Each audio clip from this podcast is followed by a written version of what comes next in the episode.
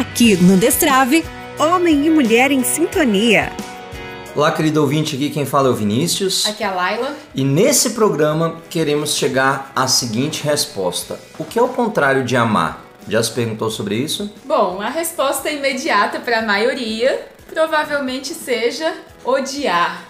O contrário do amor é o ódio. Mas será mesmo? Nós queremos falar disso à luz dos ensinamentos de São João Paulo II. Ele que nos insere numa visão da dignidade da pessoa, numa visão de quem é o ser humano e como essa pessoa deve ser tratada. E a partir daí nos ensina, nos ajuda a chegar nessa resposta do que é o contrário do amor. Importante a gente conceituar primeiro o que é o amor, porque se a gente quer saber o contrário, aquilo que é uma antítese ao amor, nós precisamos ter o foco especificamente nesse conceito de amor. E amor, segundo São João Paulo II, e amor amor, segundo o magistério da igreja, é doação, é dar-se. Então, nós podemos resumir na frase muito conhecida que São João Paulo II publica, seja na Teologia do Corpo nos seus escritos, chamada Amar é dar-se, ou seja, o amor consiste na doação sincera de si pelo bem do outro. Então, se amar é dar-se, logo, qual seria a antítese? É só a gente pensar no movimento. Se amar é dar-se, é um movimento que vai de dentro para fora, de mim para o outro. Então, o contrário disso é exatamente o, o movimento oposto. É trazer de fora para dentro, é partir do outro para mim. Como assim? Tá confuso isso? O contrário do amor é o uso, é utilizar-se do outro. Se amar é dar-se, o contrário disso é tomar do outro para mim. Não como uma absorção positiva daquilo que vem do outro, não como não é negar a necessidade que nós temos de outra pessoa, mas o uso é no sentido de usar o outro, tomar do outro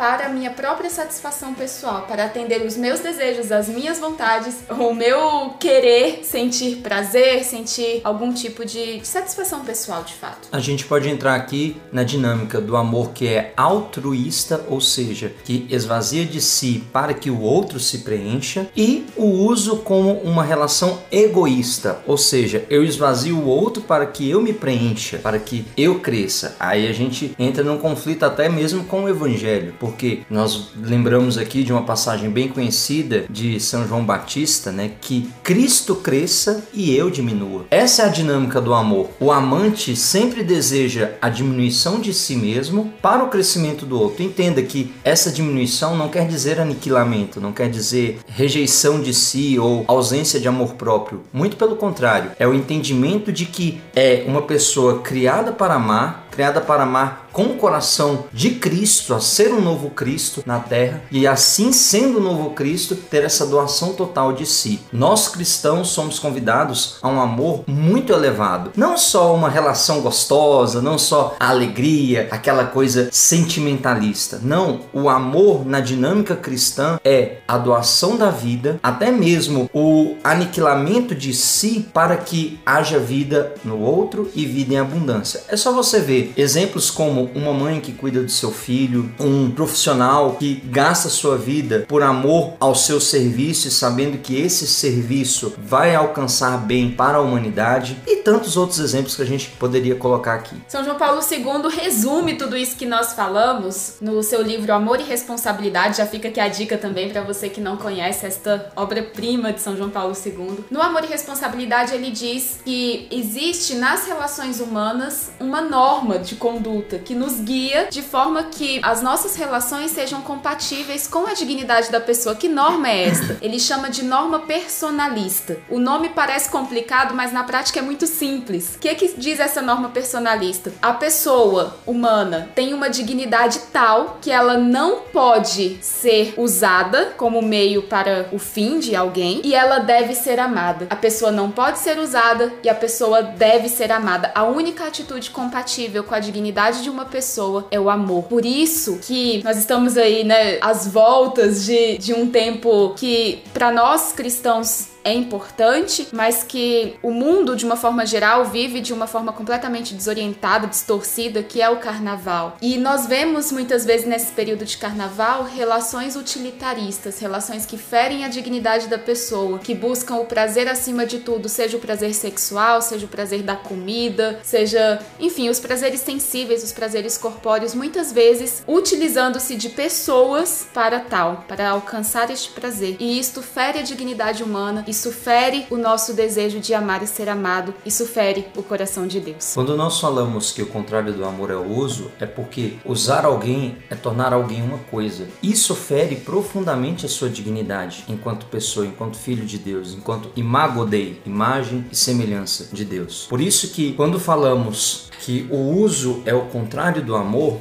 o amor é o reconhecimento da dignidade da pessoa. O uso é a coisificação do outro para o bem próprio. Por isso, uma coisa não pode estar junto com a outra. Não se pode usar alguém e dizer que se ama. Por isso, convidamos você a fazer uma profunda reflexão na sua vida. Será que você está tendo uma relação utilitarista com alguém que se coloca à sua volta? Pode ser até de forma inconsciente, mas aproveita o dia de hoje e faça uma análise. Se você está amando ou se você está usando alguém. Se estiver usando, fica aqui o nosso convite para mudar a chave, para que você deixe este lado de usar alguém e passe a amar essa pessoa, amar a estatura de Cristo. Esperamos que esse programa tenha ajudado você e esperamos você para no próximo aprofundarmos ainda mais sobre os ensinamentos de São João Paulo II sobre o amor humano. Grande abraço. Deus te abençoe. Tchau, tchau.